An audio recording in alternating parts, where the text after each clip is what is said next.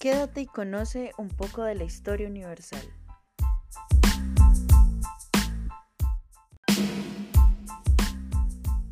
Y hoy, en Del lado de la verdad, hablaremos de la guerra civil en Nigeria y el estado actual de este país. Todo esto en instantes en Del lado de la verdad.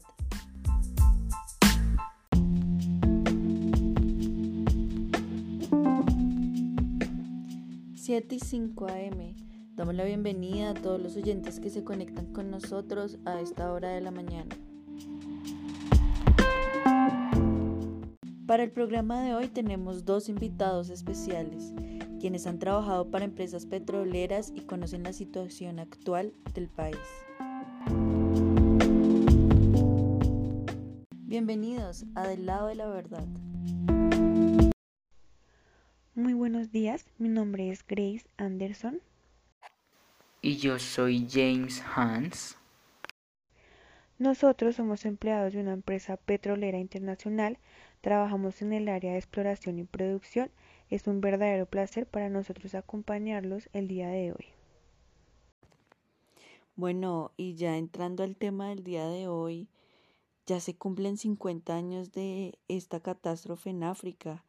¿Cuál es la situación de Nigeria actualmente?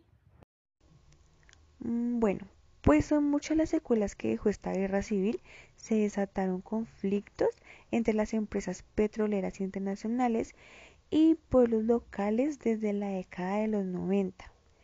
Podemos decir que surge el conflicto islámico que comienza en el año 2002 y con este se crea el grupo terrorista fundamentalista llamado Boko Haram quienes han sido protagonistas de múltiples crímenes. La constante lucha entre distintos movimientos ha generado grandes cantidades de desplazamientos y condenado a la mayoría de las familias, principalmente los niños, a tener vidas muy precarias. Algunos jóvenes son reclutados por este grupo para ser parte de sus filas, mientras que las adolescentes son sometidas a matrimonios no deseados. Las afirmaciones que hacen los invitados son, demasiado fuertes. ¿El gobierno acaso no, no les ayuda con recursos para cubrir temas como la educación? Bueno, sinceramente los recursos no son suficientes. Las cifras de jóvenes que no van a la escuela se han incrementado a tope. Entre el 2012 y 2014 UNICEF calcula que 196 profesores y 314 alumnos fueron asesinados. Además, unas 300 escuelas fueron destruidas y los daños psicológicos que tienen estos jóvenes no han sido asesorados netamente por la escasez de fondos. Wow, es impresionante ver cómo el gobierno tiene un abandono casi total de, de estas comunidades.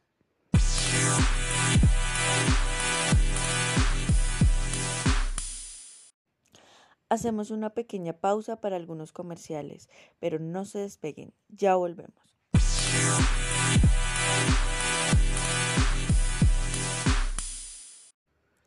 Siete y treinta de la mañana regresamos con nuestro tema del día que es un poco acerca de la historia y la situación actual de, de Nigeria. Y continuando, quisiera preguntarle a nuestros invitados ¿Cuál ha sido el momento más crítico en la historia de este país? La guerra civil que se dio entre los años 1967 y 1970 fue causada por el asesinato del general Augirironsi. Eh, su sucesor, el nuevo dictador general Gowon, acusó a la tribu de los Igbo de que ésta lo estaba provocando. Entonces de esta manera eh, sus tropas iniciaron una matanza de Igbos que provocó que en mayo de 1967 la región de Biafra, bajo el mando del general Ibo Oguku, proclamara su independencia del país. Realmente fue una catástrofe, murieron más de 2 millones de personas. Es lamentable la cantidad de vidas que se perdieron en esta guerra. De hecho, fue la guerra con más muertos después de la Segunda Guerra Mundial. ¿Por qué se dice que fue la primera guerra viral que tuvo África? Fue la primera guerra viral de África porque los medios de comunicación transmitieron de manera masiva la situación de este país, motivando a otros países a generar operaciones de aviación para transporte de ayuda humanitaria, convirtiéndose esta en la primera vez que mostraron imágenes de un rincón de África.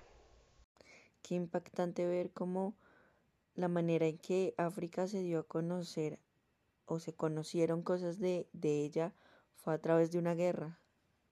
Bueno, y luego de esta lamentable situación, ¿Nigeria logró salir a flote? No, aunque Nigeria ha tenido las riquezas naturales suficientes para poder brindarle una mejor calidad de vida a sus habitantes. Las guerras y la mala administración de sus recursos han estancado el avance de Nigeria.